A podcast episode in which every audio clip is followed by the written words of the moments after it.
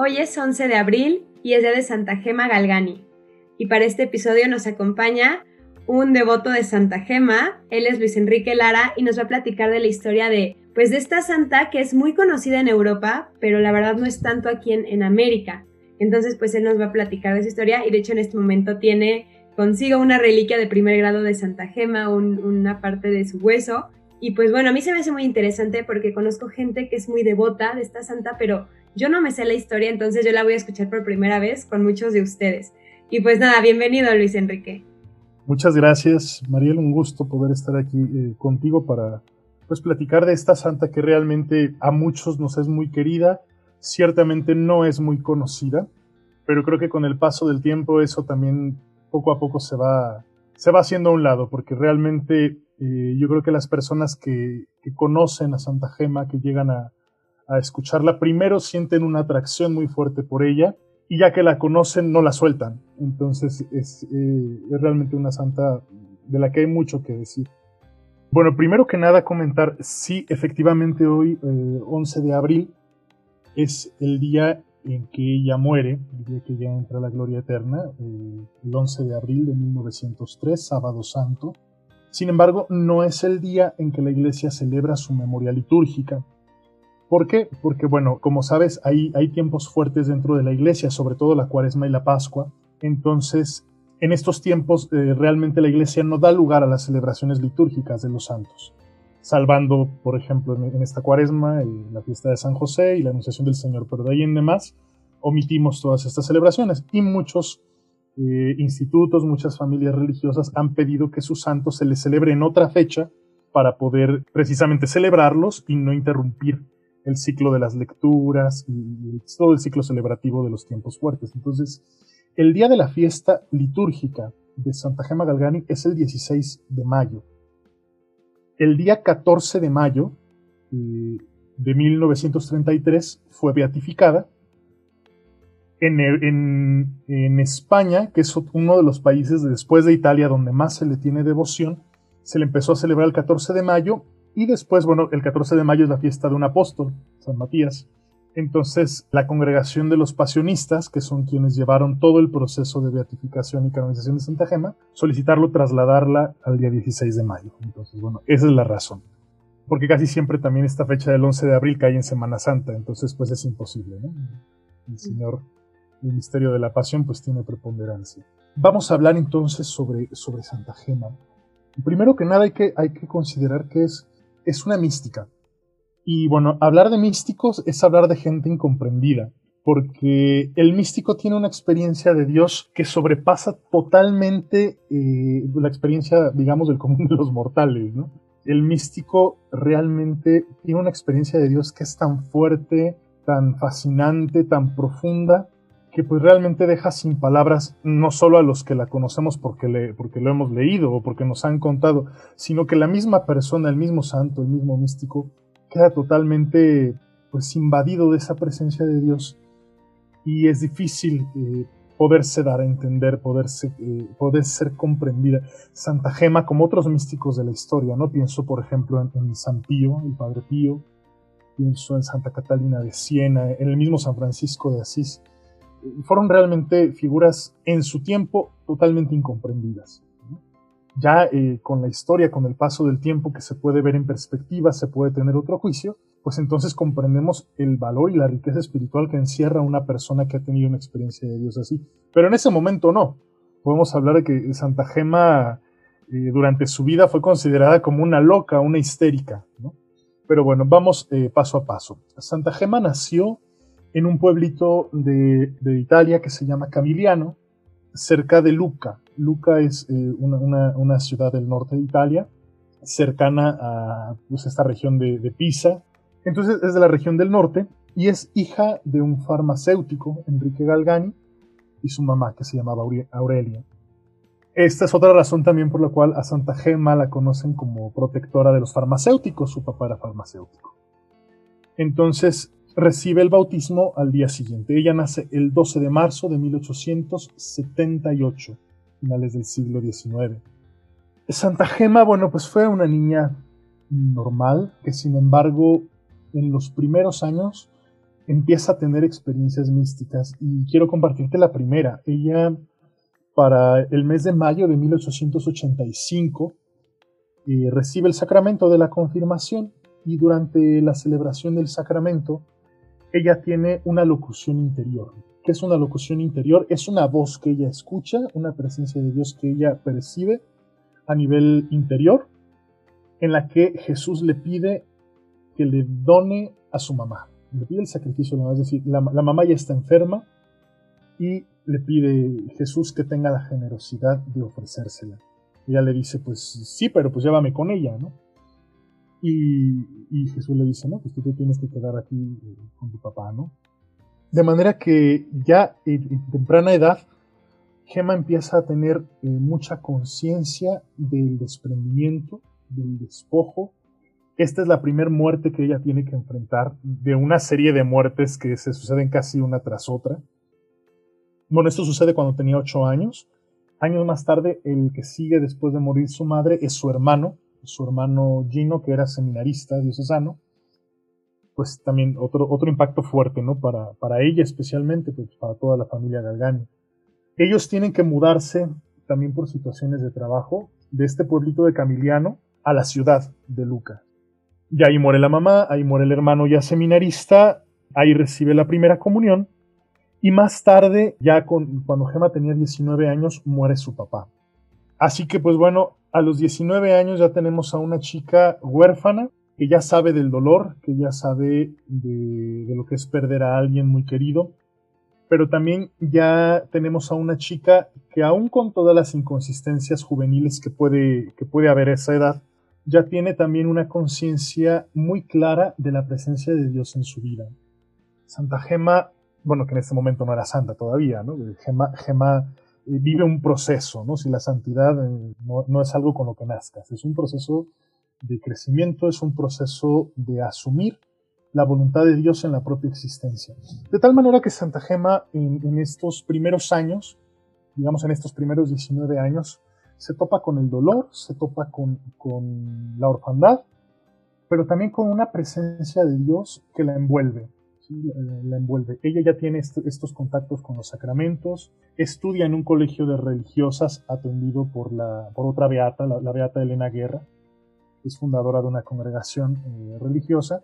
Ella es directamente una de sus maestras, entre otras religiosas que le van a hablar a, Gema eh, sobre Jesús. Le van a hablar sobre la pasión de Jesús, sobre todo el sufrimiento y todo el misterio pascual de pasión, muerte y resurrección con el que pues hemos sido salvados. Entonces ella se deja tocar por esto, se deja fascinar. Su mamá ya, ya en los primeros años incluso le llegó a hablar de la pasión, a darle las primeras devociones, ¿no? El rezo del Via Crucis, el Santo Rosario y demás, ¿no? Entonces a sus 19 años eh, que vive esta situación, eh, tiene también, digamos, un colchoncito espiritual donde, donde poder agarrar madurez, ¿no? Porque pues sabemos que la experiencia del dolor marca, muchas de las veces, eh, pues desfasa totalmente la realidad de la persona. Y sin embargo, pues en el caso de Gema, va forjándole un espíritu fuerte, un espíritu dócil, pero no por ello un espíritu automáticamente indómito, santo, ¿no? Ella va a tener que, en la marcha, y el mismo Jesús la va a instruir. Va a tener que ir aprendiendo a dominarse, a asumir su afectividad, porque es un elemento también muy importante para la santidad, el, tema de la afectividad, y pues sí, a trabajar en las virtudes, ¿no? De manera que cuando ella ya queda huérfana de padre y de madre, hay una familia en la ciudad de Luca que la acoge, la familia Giannini.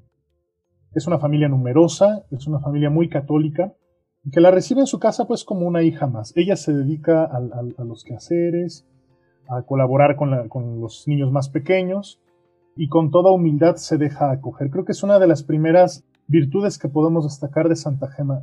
Es una mujer profundamente humilde. Sabe su situación, la conoce, es decir, como decía Santa Teresa, ¿no? La humildad es andar en verdad ella es consciente de su situación, ella es consciente de que es una huérfana, de que perdió todo, de que no hay nadie que vea por ella y sin embargo se deja acoger, recibir todo el cariño y toda la atención, pues como una hija más. Antes, bueno, si no mal recuerdo, eh, ella estuvo viviendo con unas tías, bueno, sí, estuvo viviendo con dos tías hermanas del papá, estando con ellas hubo una situación de que había varios pretendientes que, tenía, porque realmente Gema era muy bonita. No sé si habrás tenido, visto ya alguna imagen de ella, alguna fotografía. Gema era una muchachita preciosa, unos ojos encantadores, una mirada muy profunda. Y obviamente, pues a esa edad y con todo el fuego de la juventud, eh, atraía las miradas de muchos, ¿no?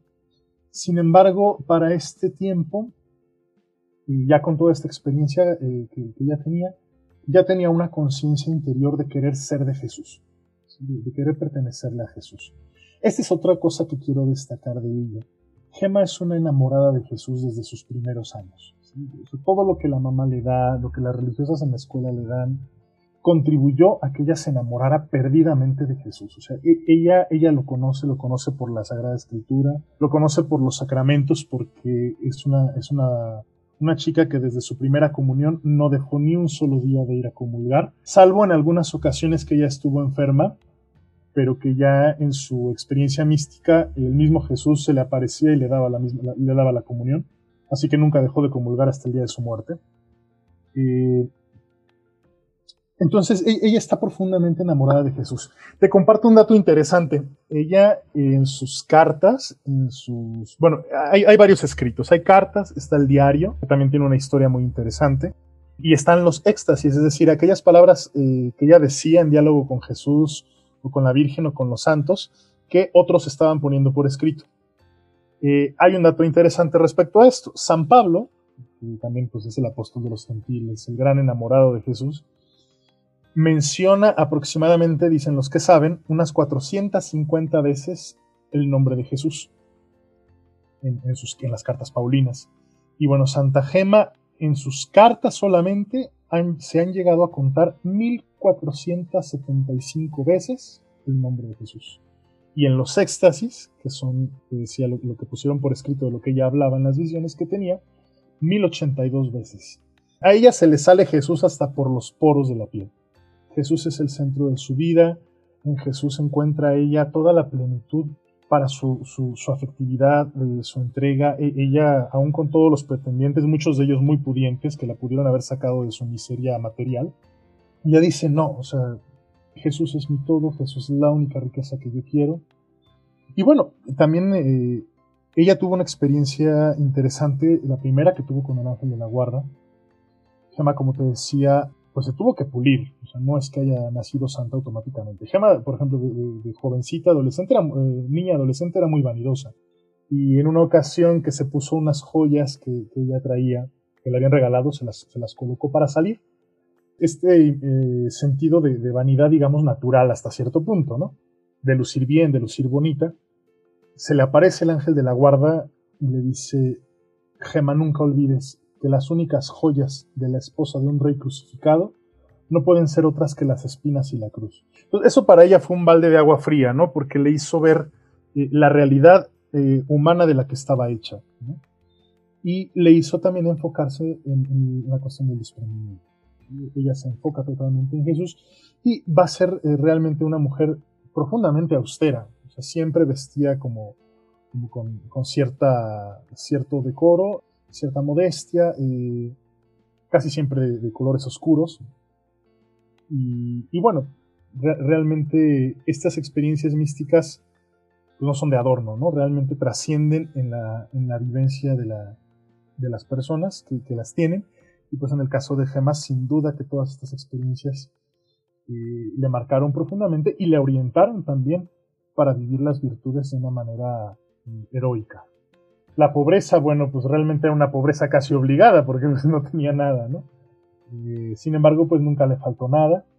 Y esta misma, digamos, sí, esta misma pobreza que ella vive, ¿no? material, la lleva también a una pobreza eh, interior. ¿no? Es decir, sabemos que la pobreza, como, valor evangélico, no solo se trata de no tener nada, ¿no? es, es algo más profundo, es eh, la capacidad de saberse vacío delante de Dios para que Dios pueda llenar, para que Dios pueda tomar el corazón de la persona. Es una espiritualidad, digamos, la pobreza.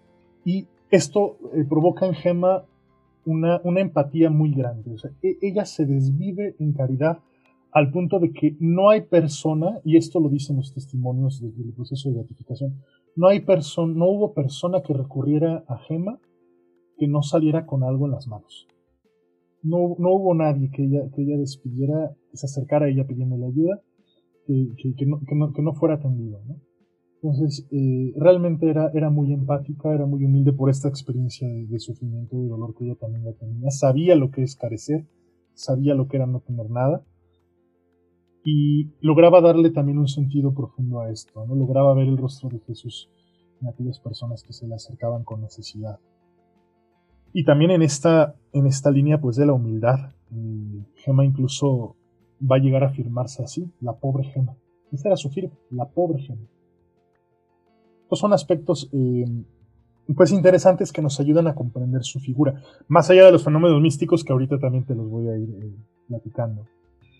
Em, ¿Qué más podemos decir de Santa Gema? Al menos eh, ya en esta segunda fase, eh, viviendo con la familia Giannini, hay un, hay un hecho muy importante, y que también es otra virtud que sobresale en ella. Gema es muy obediente a sus directores espirituales. Tuvo dos. Uno fue Monseñor Giovanni Volpi, que fue obispo auxiliar de Luca, hoy siervo de Dios, eh, también en proceso de beatificación, y otro que era el padre Germán, Germán Rópolo, que era de la congregación de los pasionistas. Esto es muy importante porque eh, de aquí se van a desprender muchas cosas. La familia Giannini era una familia ciertamente pudiente en la ciudad de Luca, que tenía mucha relación con la congregación pasionista.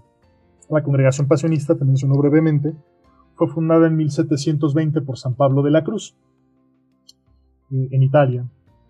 Y ellos se dedican básicamente pues, a la predicación, a las misiones pero eh, en esta línea espiritual que es predicar la pasión de Jesús. Decía San Pablo de la Cruz, todos los males del mundo eh, son por el olvido de la pasión de Jesús. De manera que Gema entra en contacto muy cercano con esta espiritualidad, eh, la espiritualidad pasionista. Muchos son los pasionistas que pasan por la casa Giannini. y Gema recibe una, pues, una visión de Jesús en la que le manifiesta que escogió después de Monseñor Giovanni Volpi, al padre Germán Rópolo para que fuera su director espiritual. Entonces, Gema es profundamente obediente a sus directores espirituales. Y esto también hay que recalcarlo porque Gema nunca va a poder eh, ser religiosa. Santa Gema era una laica, era una seglar. Eh, ciertamente hace un voto privado de virginidad, pero nunca logra entrar a ninguna comunidad religiosa. Ella intentó con varias comunidades y sin embargo nunca le, dieron la oportunidad de, permanecer. ¿Por qué? Pues primero porque era una muchachita frágil de salud. Eh, y segundo porque ya empezaban a manifestarse estos dones místicos como te decía al principio, pues son realmente incomprensibles en un primer momento. Entonces, no tuvo las puertas abiertas de ningún convento, al menos en su ciudad, ¿no? Entonces, esto representó también para ella todo, y creo que es otra enseñanza que podemos sacar de Gema, representó una búsqueda vocacional que aparentemente estuvo frustrada.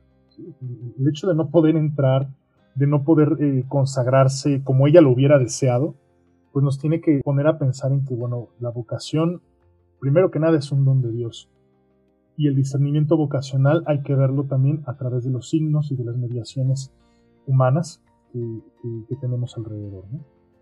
Y jamás supo verlo. ella nunca se vivió como una solterona frustrada, amargada, que, no realizó su proyecto vocacional, sino que al contrario, al encontrar estas cruces, eh, e incluso me atrevería a decir que estas crisis que, pudo, que pudo ver en la vida religiosa en su momento, eh, le sirvieron a ella para decir, bueno, pues a lo mejor no es esto.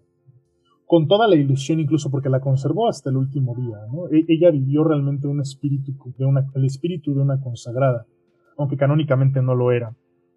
Pero encontró la plenitud vocacional, y, eso es creo que lo más importante que hay que destacar, eh, fue una búsqueda vocacional, fue un estar atento a los signos que Dios le daba, y fue no asumir su soltería o su, seglaridad, digamos, su laicado, como una frustración o como me quedé así porque ya no hubo de otra, sino porque asumió desde la cruz el proyecto que Dios tenía para ella. ¿Y cuál era el proyecto que Dios tenía para ella?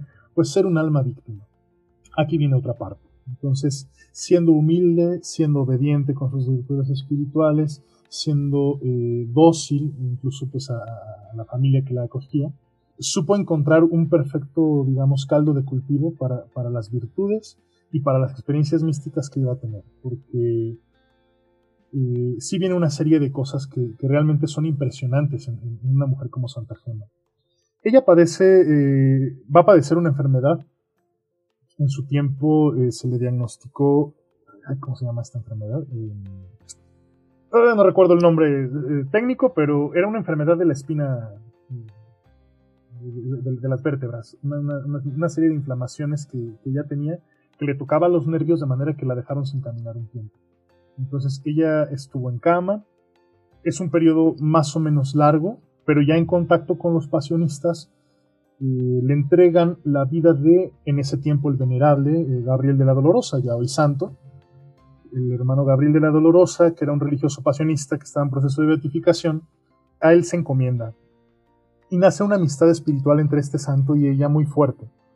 De manera que, San Gabriel en alguna visión que ella tiene, fruto también de, un desprendimiento muy interesante que ella tuvo, porque a ella le habían regalado una reliquia de San Gabriel, pero ella se empezó a pegar mucho de manera que, que, yo le decía, bueno, que pareciera que quieres más esto que a mí, ¿no? Entonces ella se desprende y en, digamos en compensación de ese acto de desprendimiento recibe una visión de Gabriel de la Dolorosa bueno, varias tuvo, pero concretamente una en la que le dice, se quita el escudo del hábito, porque los pasionistas tienen en, su hábito un escudo precioso, eh, que es la cruz, con un corazón y los signos de la pasión. Gabriel se lo quita de su hábito y se lo pone a Gema y le dice, tú serás una hermana para mí, una hermana de mi corazón. Entonces, no fue monja pasionista, no, no, no se realizó como religiosa, pero fue pasionista. Fue absolutamente pasionista en su espíritu lo encarnó profundamente en, su ser, al punto, como veremos más adelante, de llegar a, los estigmas de la pasión.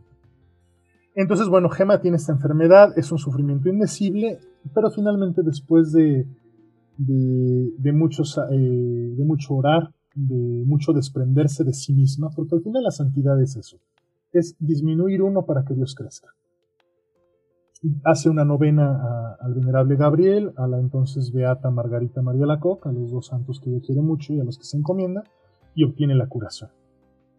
Entonces, eh, pues bueno, Santa Gema continúa su vida familiar hasta que el 8 de junio de 1899, que es la fiesta del Sagrado Corazón ese día, en ese año, recibe las heridas, los estigmas de la pasión. No es la primera estigmatizada, todos sabemos que, el primer caso en la historia pues, es el de San Francisco de Asís, allá por 1224. Otro más famoso y más cercano en el tiempo será el, Padre Pío. San Francisco tuvo los estigmas dos años, solamente los últimos dos años de su vida. El Padre Pío los tuvo 50 años. Pero bueno, en el caso de Santa Gema fue muy curioso, porque a partir de esta fecha, que fue jueves, no va a tener los estigmas de manera permanente. A ella los estigmas le van a salir los jueves, los tiene todo el viernes y ya para el sábado en la mañana le han desaparecido totalmente. Y esto se va a renovar cada semana, cada semana hasta el momento de su muerte. Entonces, Gemma, con toda esta serie de, experiencias místicas que, va teniendo, va comprendiendo su misión de alma víctima, va comprendiendo la grandeza y la profundidad de su vocación. Obviamente esto despierta muchas sospechas, ¿no? Porque pues el, contexto del tiempo no, no, permitía ver en ella pues una mística, sino más bien una, una misticoide, ¿no? Una, persona enferma que muchos la llegan a declarar histérica. Hay datos curiosos, ¿no? Porque, por ejemplo, Gemma, en su intento también de no, de no aparecer, cuando van a verla, porque hay mucha gente que va a verla por morbo, por investigadores, médicos, hasta sacerdotes que van a, buscarla a la casa de Giannini para verla, para ver si, si realmente es una santa o no. Ella lo que hace es sentarse en el sofá de la sala y agarrar al gato, acariciarlo como si fuera una loca. como para despistarlos, ¿no? O sea, al final de cuentas es no, no ensoberbecerse del don de Dios. Y e, ella quería vivirse de esa manera. Entonces son cositas muy interesantes. Oye, Luis Enrique, y bueno, antes de continuar con la historia de Santa Gema, que está muy interesante, me gustaría que nos explicaras un poquito qué es un alma víctima. Como por ejemplo esta Santa Faustina Kowalska también lo fue. Bueno, en su biografía dicen que fue un alma víctima. ¿Qué es? Mira, eh, San Pablo en su carta a los Corintios dice algo muy, muy interesante que a veces es un poco incomprensible a la primera, ¿no? Hay que completar con nuestros sufrimientos lo que le falta a la pasión de Cristo. Pudiéramos pensar así como a la primera y en una interpretación no muy, este, no muy profunda, ¿no? Pues a lo mejor a Jesús le faltó algo, su sacrificio fue imperfecto. Pero bueno, eh, no se trata de esto. La iglesia, como sabrás, es el, el cuerpo místico de Cristo. Cristo es la cabeza. Nosotros, cada bautizado, somos parte de su cuerpo.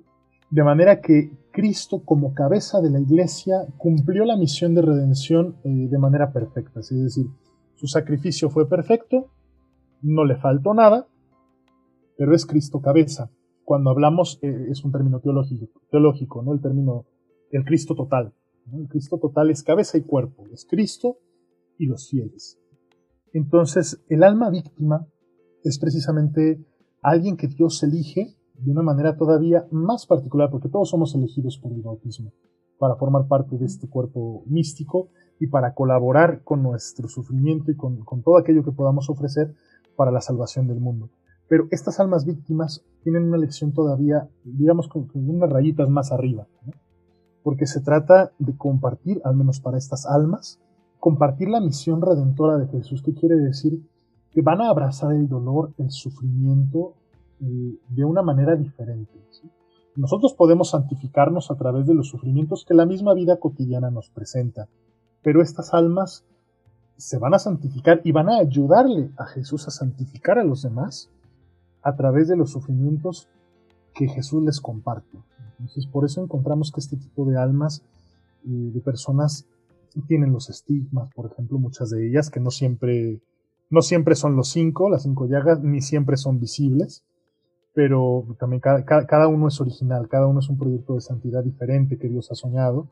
Entonces, eh, pero comparten este común denominador. El alma víctima se ofrece con Jesús para la salvación del mundo. Y esto lo comprendió Gema muy bien, porque ella se ofrece como víctima a Jesús, primero por amor, porque amaba a Jesús, para aliviar su dolor, para, para tener un grado de unión con Él que le permitiera aliviarle a Jesús este dolor y por otro lado por el amor, la caridad tan profunda que ella vivía, el amor al prójimo. De manera que ella eh, se ofrece por los pecadores, por la conversión de los pecadores y por la santificación de los sacerdotes. Y te recuerdo, ella tenía, una hermana, tenía un hermano seminarista que fallece sin llegar al sacerdocio, pues tenía una sensibilidad por el sacerdocio muy profunda. También por eso la obediencia ciega que ella, ella tenía para con los sacerdotes. Y por otro lado, eh, la conversión de los pecadores, que también eh, recordemos que es un tema, digamos, muy, muy, muy, de la espiritualidad también de la, de la época. Que no es que hoy sea, no sea actual, pero, pero que sí es muy fuerte en ese contexto espiritual del siglo, eh, finales del siglo XIX, principios del siglo XX. Pocos años después tendremos las apariciones en Fátima, donde la Virgen pedirá orar y sacrificarse por la conversión de los pecadores. Entonces, todo va en la misma línea. Esto, esto es un alma víctima. Y pudiéramos pensar que con todo eso fuera una persona, digamos, gris, taciturna todo el tiempo, no sé, no, no, viviera alegría, no viviera, pues, a lo mejor características más humanas, ¿no? Por así decir. Y sin embargo es todo lo contrario. Los testimonios de la familia Giannini, de las personas que conocieron a Santa Gema, testimonian que sí ciertamente era una niña seria, pero que sabía compartir, sabía reír, sabía hacer alguna broma, sabía jugar con los niños pequeños de la casa Giannini, que no eran, no eran pocos. De manera que los místicos son esto, son esto. Almas profundamente unidas con Jesús, pero que no están desfasadas de lo que sucede a su alrededor. No están desfasadas de lo que sucede en la tierra. es decir, son personas con el corazón y con la mirada en el cielo, pero con los pies bien puestos en la tierra. Nos dijiste que esto le trajo problemas, ser un alma víctima, ser una mística, bueno, además de que no la dejaron entrar a un, a un convento, le trajo problemas, le trajo como pues todas estas cosas que decían sobre ella. Sí, una serie de incomprensiones, ¿no? O sea, primero los médicos, y ella cuando muere los médicos decían que era una histérica, porque tuvo muchos análisis psicológicos, muchos análisis médicos, realmente nunca nadie tuvo la, una conclusión certera, sin embargo, sí, sí fue objeto de mucha crítica, de mucha incomprensión, a veces incluso dentro de la, misma, de la misma familia que, de, los Giannini, pero con, con más este, caridad, ¿no? De acogerla, de no, digamos, de no hacerle feo, ¿no? Había un, hay un personaje de esa familia importante que es la tía Cecilia, es la que va a acompañar a Gema en todo este proceso. O sea, realmente eh, muchas veces la tía Cecilia Giannini, sin comprender eh, lo que sucedía con Gema, ella estaba ahí como María al pie de la cruz. Ella le acompañaba, eh, la atendía, porque también eran periodos a veces muy prolongados que por la enfermedad o por las heridas y demás, pues tenía que permanecer en cama. Y sin embargo no dejó de ser laboriosa. En Luca, en la casa, no, no recuerdo si es en la casa de Janine o en otra de las casas donde ella vivió, porque al final también se, tuvo que cambiar de casa. Hay un pequeño museo con una galería de cosas eh, que ella hacía a mano, muchos bordados, una, serie de cosas minuciosas, preciosas que, ella hacía. Vaya, nunca se quedó sin trabajar. No, no, no, no perdía lo, te digo, los pies de la tierra y aún con las heridas en las manos o con las enfermedades que podía tener, ella era laboriosa, estaba, estaba activa. Ella se considera un fruto de la pasión de Jesús. Ella hace totalmente personal el sacrificio de Jesús de la cruz. E, ella se siente profundamente amada por Jesús.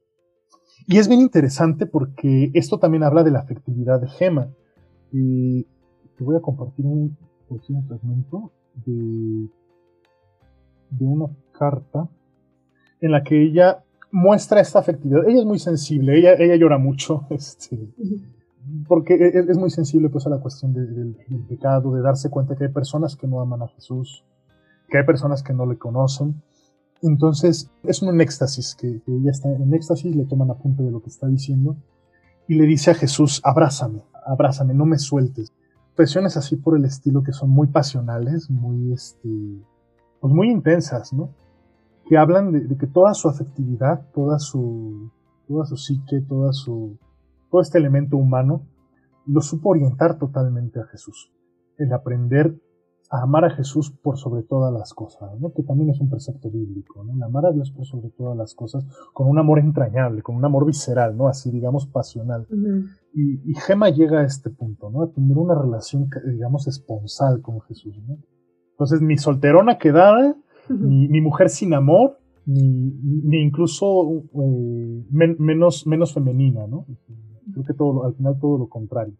Entonces, no es como que hizo algo de irse de misiones, entregar su vida de una forma, fundar un convento. O sea, ella es santa, bueno, además de que le, le tocó esta gracia de ser alma víctima, ella es santa simplemente por a su manera, con su personalidad, su estilo, amar mucho a Jesús. Sí, en la visión en la que recibe los estigmas, hay una frase que Jesús le dice que es fundamental también para comprender la misión de Santa Gema cuando Jesús está por transmitirle los estigmas, ella, ella narra en su, en su diario que vio a Jesús con fuego en las manos, no lo vio con heridas sangrantes, sino con fuego. La Virgen María está ahí, la sostiene, el ángel de la guarda, y la Virgen la prepara, le dice, Jesús te quiere hacer un regalo muy especial. Jesús se aparece, le enseña las heridas eh, de fuego y le dice a Gema una frase fabulosa. Gema, observa y aprende cómo se ama aprende cómo ama. Entonces sí, Gemma no fue de misiones, Gemma no, no quiso con todo su corazón ser religiosa y sin embargo no era esa su vocación, pero se realizó en el amor, que al final es lo que está a la base y es la esencia de cualquier otra vocación. La vocación del casado, la vocación del sacerdote, del religioso, de quien opta por la, por la, por la soltería, es una vocación de amor. Como dice Santa Teresita. Sí, y como dices, eh, justo la experiencia de Teresita, que también es una, una santa más o menos contemporánea de, Gema. vivir de amor. Y de hecho, eh, Teresita tiene una poesía preciosa. ¿no? Vivir de amor es, es ofrecerse, es derramarse a los pies de Jesús como el aceite que derramó la mujer pecadora, ¿no? arrepentida derramarse en pérdida fecunda. Es decir, la vida de alguien como Gema, a los ojos del mundo, realmente es una vida inservible. realmente es una vida, digamos, si lo, si lo vemos con ojos eh, mundanos, es una vida pues frustrada, nada productiva. Y sin embargo, para la visión de Dios, a los ojos de Dios y a los ojos de la iglesia hoy que la ha canonizado, pues es una mujer profundamente valiosa, me atrevería a decir que una de las más grandes místicas que tenemos en la iglesia. Entonces, esta misión de Gema, si bien no fue salir a, predicar el Evangelio, sí fue hacerse copartícipe de la pasión de Jesús, junto con María, porque también el elemento mariano es, característico y particular en la, vida de Gema, muy unida a la Virgen Dolorosa, hacerse, hacerse partícipe del sufrimiento de Jesús para la salvación del mundo. Que al final es lo que los misioneros van a predicar, ¿no? Entonces, tiene esta, esta connotación también misionera desde su propia existencia victimal, de su propia ofrenda. Hay, que, hay que aclarar algunas cosas, ¿sabes? Porque contemplando una santa como, como Gema Galgani, podríamos quedarnos con la impresión de que es una santa inalcanzable. ¿no? Como, como, como esas santas que pues uno escucha su vida, este tipo de cosas, y dices, wow, pues no, jamás en la vida pensaría en imitarla o algo. Santos como Gema no son para imitarlos. no son para imitarlos realmente. Pero sí hay mucho que aprender. O sea, no, no los podemos imitar en su experiencia mística, porque la mística es un don de Dios, o sea, eso también hay que tenerlo en cuenta. Son dos caminos, ¿no? Según la, teología eh, de, la, tradición de la iglesia, por los cuales llegamos a Dios. La vida ascética, es el esfuerzo personal que, personal que uno hace por adquirir las virtudes, por ascender a, la santidad, y la mística, que no es el esfuerzo que uno, que uno hace, sino la gracia que Dios te da para llegar a Él. Entonces, Gema, al ser una mística, pues no es que la vayamos a imitar en tener estigmas, en tener visiones, pero sí hay cosas muy concretas en las que la podemos imitar. Yo creo que fundamentalmente es, sí, su devoción, ¿no? Naturalmente, creo que es el común denominador de todos los santos, ¿no? Su devoción eucarística, que bueno, no es una devoción más, ¿no? La Eucaristía es la vida de la iglesia. Eh, su amor por la Eucaristía, su amor por la Virgen María, su, profunda comunión con los santos, su relación con el ángel de la guarda, su conciencia del pecado, de las realidades del infierno, de las almas del purgatorio, su anhelo de querer ser de Jesús. Creo que eso es fundamental, el querer pertenecerle a Jesús. Eso brota de nuestro bautismo, ese sentido de pertenencia, ¿no? decir, yo soy de Jesús, quiero ser de Jesús, mi, vida entera es para Jesús. Desde el estado en el que yo esté, ¿no? sea religioso, sea casado, sea eh, soltero, el fundamental es ser de Jesús. Y hay otro, otra cosa que también podríamos imitar o podríamos, digamos, tener más cercana a nosotros a Santa Gema. Hay un dato eh, que coincide en varios de sus biógrafos, que se me hace muy interesante porque realmente es lo que se dice también de Jesús en el Evangelio. Es un versículo chiquito, ahorita no recuerdo cuál es, pero de Jesús se dice todo lo hacía bien. Hay un versículo que así dice sobre Jesús. Dejaba admirados a todos porque todo lo que hacía y todo lo que decía eh, lo hacía bien y lo decía bien. Y varios biógrafos de Santa Gema coinciden en eso. Santa Gema todo lo que hacía lo hacía bien. Si barría, barría bien. si se hacía tal cosa, lo hacía bien. Naturalmente, si se ofrecía como víctima, pues lo hacía, lo hacía bien. Porque amaba.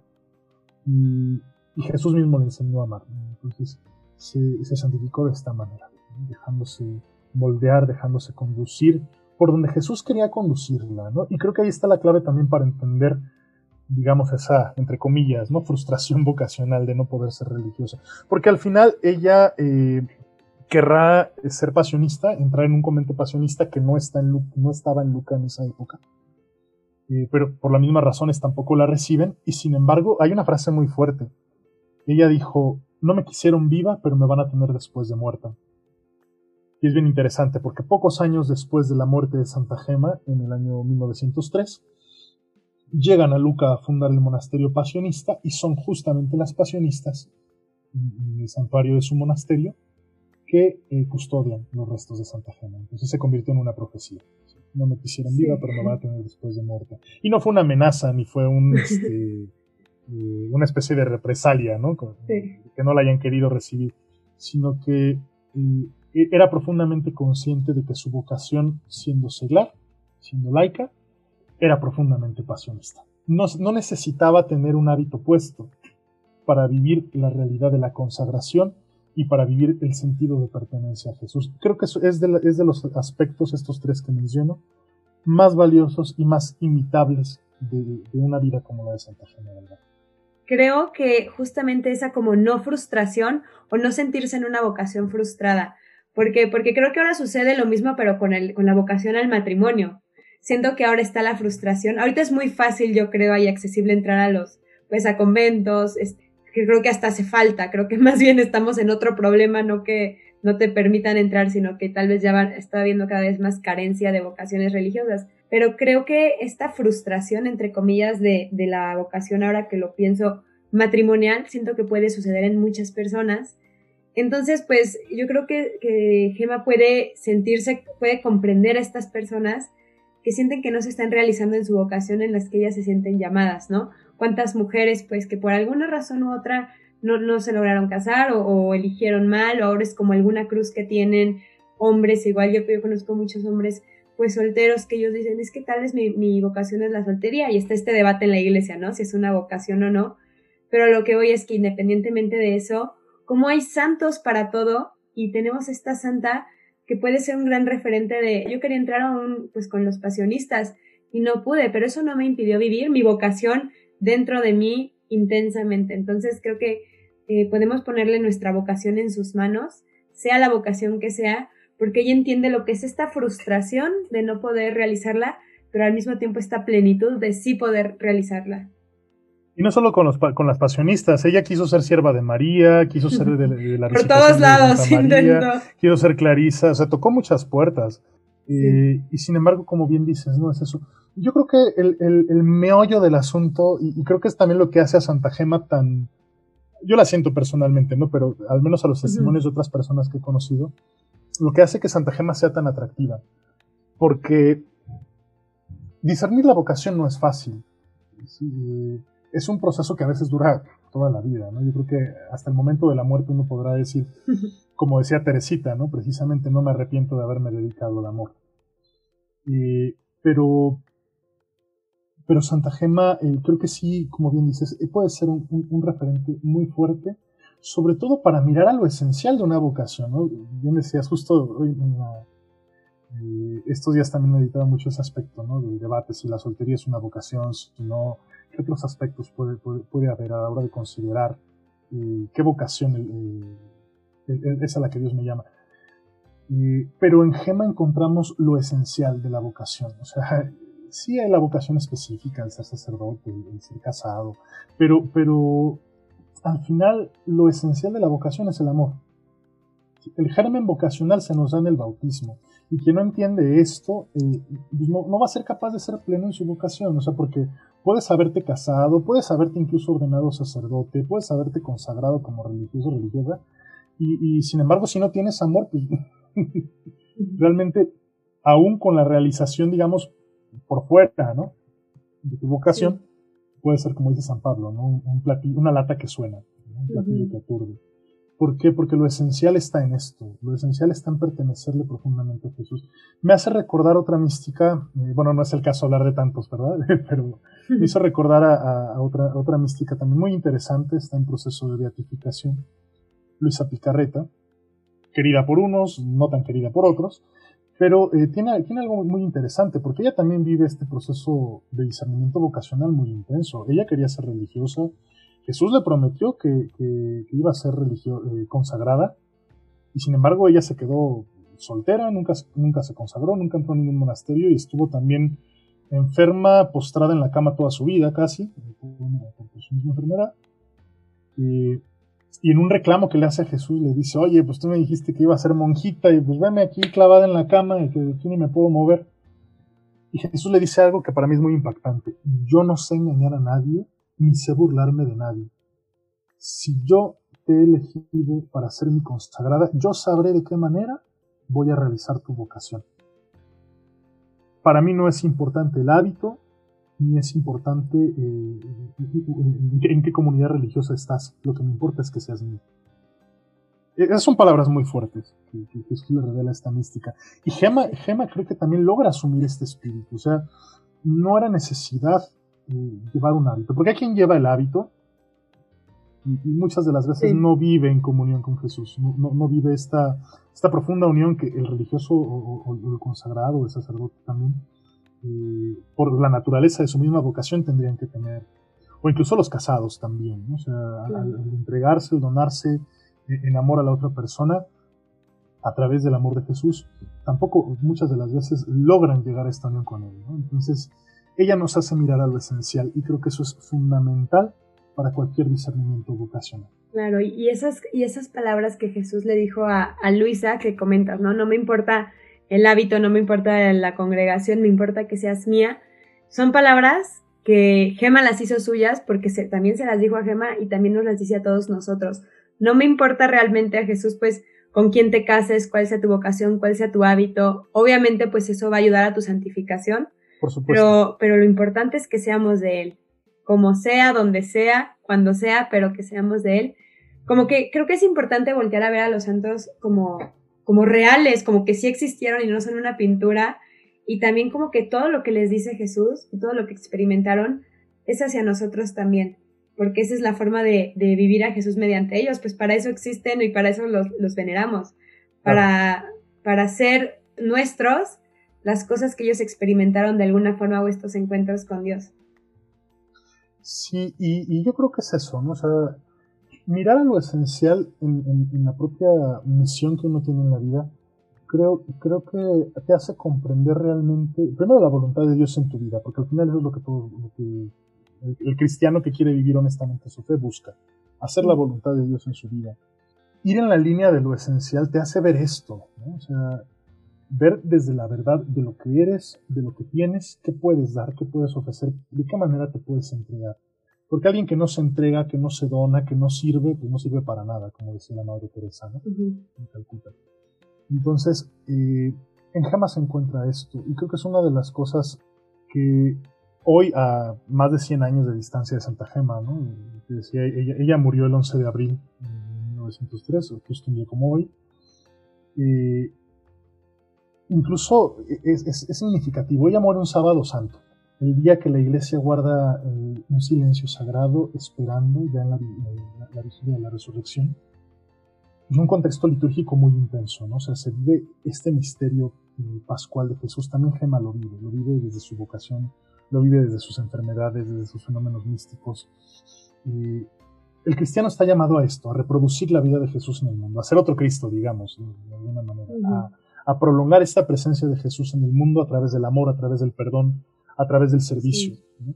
Entonces, eh, sí creo que, que, una vida como la de Gema pues nos tendría que mover, nos tendría que mover, nos tendría que cuestionar si realmente todo lo que hago, todo lo que digo, todas las decisiones que tomo, están orientadas a hacer de Jesús el centro de mi vida y a hacer que Jesús sea el centro de la vida de los demás.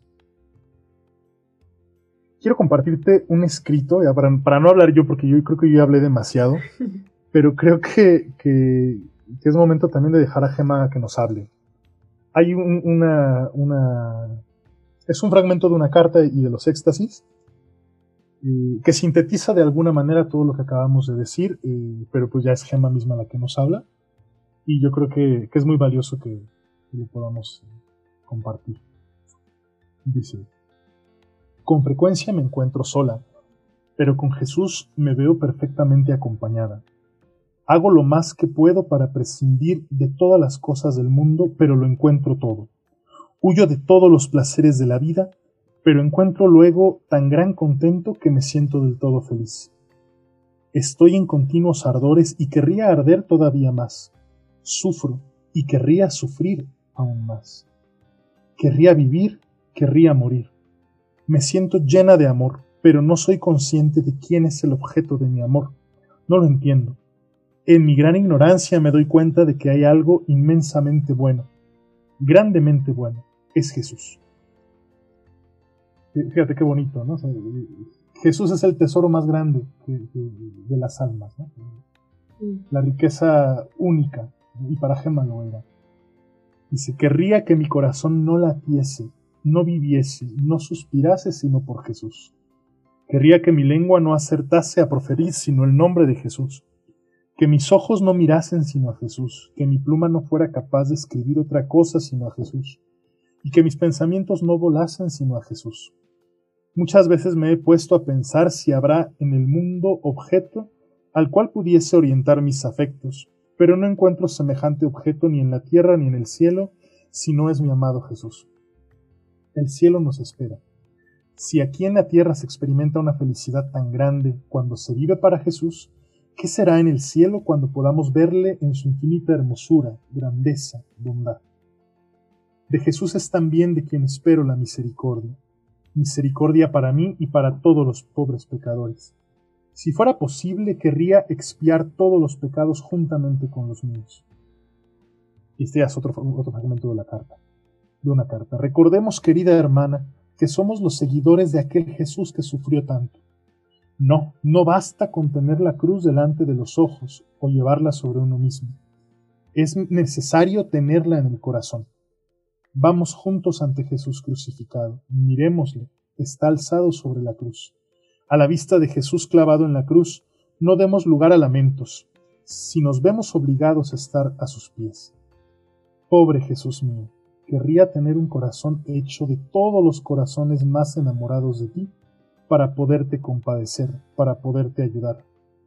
Pero no puedo sino consagrarte todas las fuerzas de mi pobre cuerpo, todos los afectos de este miserable corazón. Yo soy un fruto de tu pasión, oh Jesús, soy un retoño de tus llagas. Oh Jesús, búscame amor, ya no tengo más, me has robado el corazón. Tú me dices siempre que quien sufre ama. La cruz se la das a quien amas. Trátame como te trató tu Padre. Hazme beber la pasión hasta la última gota. Ve dándomela poco a poco. Por favor, Jesús, no abandones a estos pobres pecadores. Yo estoy dispuesta a cualquier cosa. Tú has muerto en la cruz, hazme también morir a mí. Todos son hijos tuyos, no los abandones. Yo, Gema, quiero salvarlos a todos. Si tú los abandonas, ya no queda esperanza. ¿No soy acaso yo la que tiene que sufrir por ellos? Haz de mí lo que quieras. Pecadores tienes muchos, víctimas tienes pocas.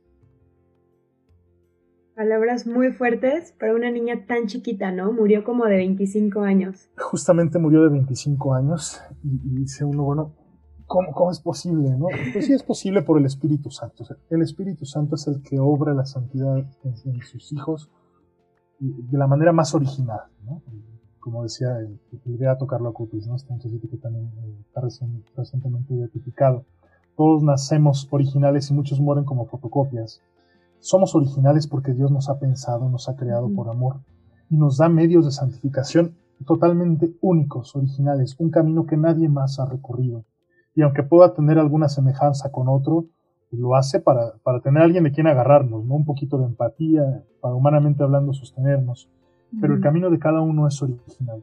No vamos a tener el camino de Santa Gema, no vamos a ser a lo mejor almas víctimas, pero sí podemos tener esta conciencia, digamos, para aterrizarlo en lo práctico, de que tengo la misión, sea casado, sea, consagrado, sea sacerdote, sea, soltero, tengo la misión de colaborar con Jesús como parte de su cuerpo místico que soy por el bautismo, de colaborar con Jesús para la salvación del mundo.